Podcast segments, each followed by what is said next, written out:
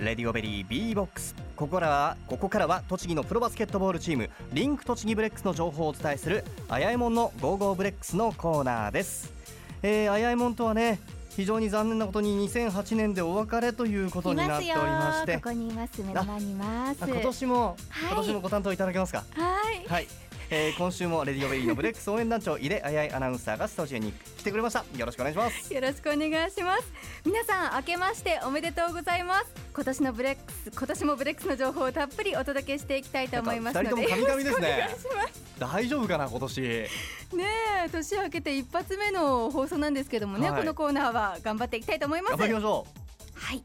さあ2009年最初にお迎えした選手テンション高くこと背番号24番フォワードの高久潤選手です。よろしくお願いします。よろしくお願いしうお願ます。いしますテンション低くないですか？大丈夫ですか？大丈夫です。上げてってくださいね。はい、頑張ります。はい、えー、1月も6日になりましたけれどもお正月どんな風にお過ごしですか？そうですね、結構特番のお笑い番組とか、うん。あとそうですね、買い物とか行ったりして、まあリラックスできましたね。あれ？ちょっと待ってください。リラックスしすぎじゃないですか。えっ、とでもあのなんだかんだ言いながら3日から試合があったじゃないですか、はい、ということお正月は実家に帰れたりとかはしたんでしょうかね。そうですね、31日に練習があって、それが終わってからすぐ東京に帰りまして、うんうん、まあそうですね、家族とかと一緒に実家で過ごさせていただきましたね。じゃあ年越しはゆっくりできたわけですね。そうですね。うん。でも2日からまた練習だったので、もうすぐまたバスケでしたけど、あででももまあゆっくり本当に実家には寄ったぐらいですよね。そうですね。格闘技見に行ってなもんですねテレビ。なるほどね、はい。初詣とかは行けたんですか？初詣ははい。なんとかはい行ってきましたはい、えっとやっぱり栃木といったら SYD、はい、佐野よけけ大師。俺俺も噛んでるんですけど。はい。そうですね。はい、いや東京の方で。あ東京だったんですね、はい、そうなんで東京だったので、はうんうん。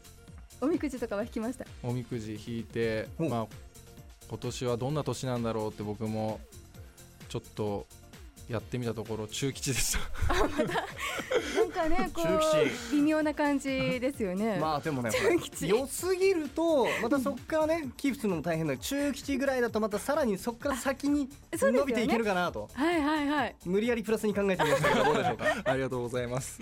ねえそうですか。じゃあお正月もゆっくりと過ごせていたということなんですけれどはい、えそも、ろそろバスケットの話に行きたいですね。はい、え年明けすぐ3日4日に行われました天皇杯。全日本総合バスケットボール選手権大会を振り返ってみたいと思います。ブレックスはまず3日に学生2位の国士舘大学と対戦しました。結果は116対60の大差で圧勝しました。お疲れ様でした。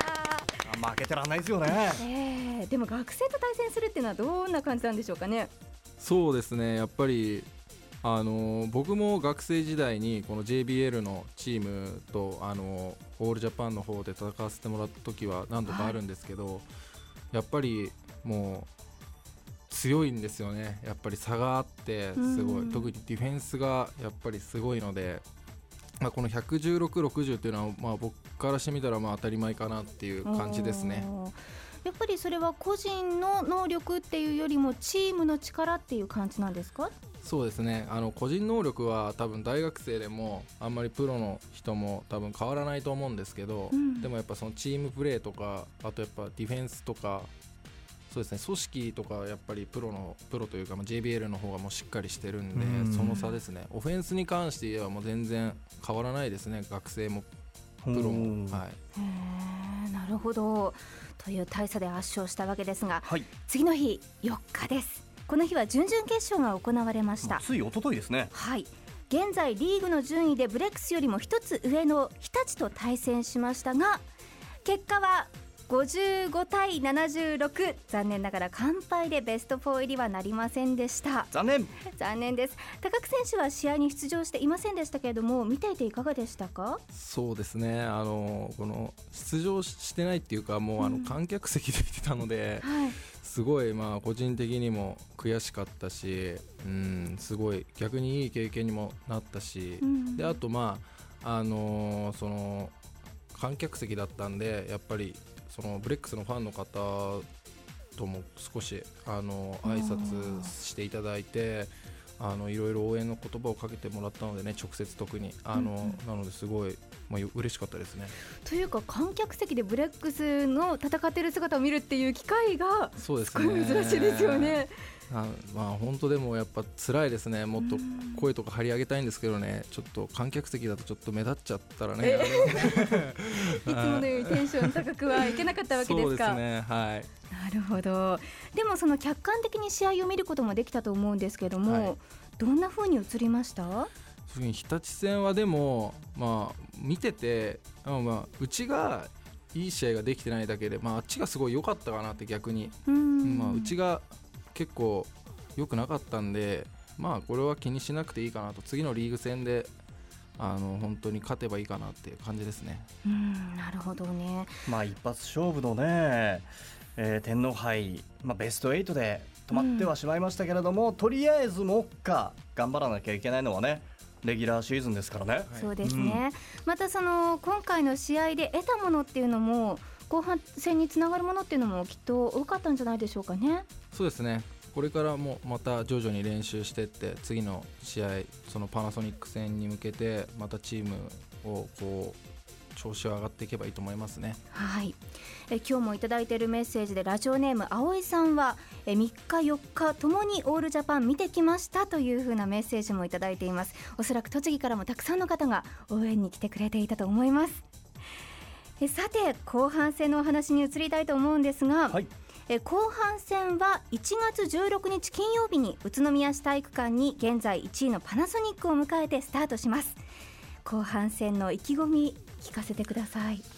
そうですね。まずは本当に、うん、一発目なんですごい大切だと思うし、まあ、あと、まあ、本当にプレーオフを目指してるんでチームとしても。なのでやっぱり本当に一勝一勝が本当に大きいと思うんで、うん。もう本当絶対勝ちたいですね。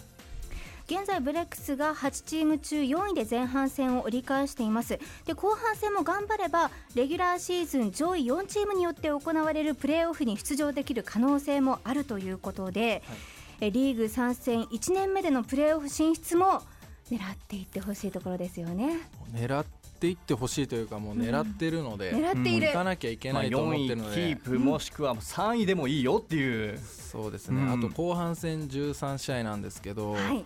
まあまあ最終戦あの去年の最終戦トヨタの試合でもまあ延長で勝てて、まあ、うちのヘッドコーチがあのーもうその最初はプレーオフめ目指すんだって言ってたんですけど、うん。そこからもう変えて、あのー目標を変えてあのもう20勝しようと。目標を、うん。なんであと10今10勝なんでで残り試合 13, 13戦なんで 10勝3敗でいきたいと思いま落とす。すとしたら3つしか落としちゃダメ。はい。ですね。私個人的にはですねこれまで勝てていない東芝にぜひ後半戦勝ってほしいなと思うんですけども。そうですね、まあね。僕たちもととにかくあのどのチームにも一勝しようっていうのがまず目標でありましてうちのチームで、本当にまず そうですね、まあ、パナソニックもまだ勝ててないんですけど特に東芝さんにはね4敗してるんでもう絶対勝ちたいですし、うん。もうあのチームも絶対もう他の選手もそう思ってるんで東芝戦は特に燃えるんじゃないでしょうかね。うん。なるほど。今日もスタジオの外にたくさんのファンの方がね駆けつけてくれていますが、はい。ありがとうございます。あのねありがとうございます。ノートにですね、結婚おめでとうって書いてあるんですよね。あありがとうございます。ありがとうございますす誰のことですか？いや僕ですね。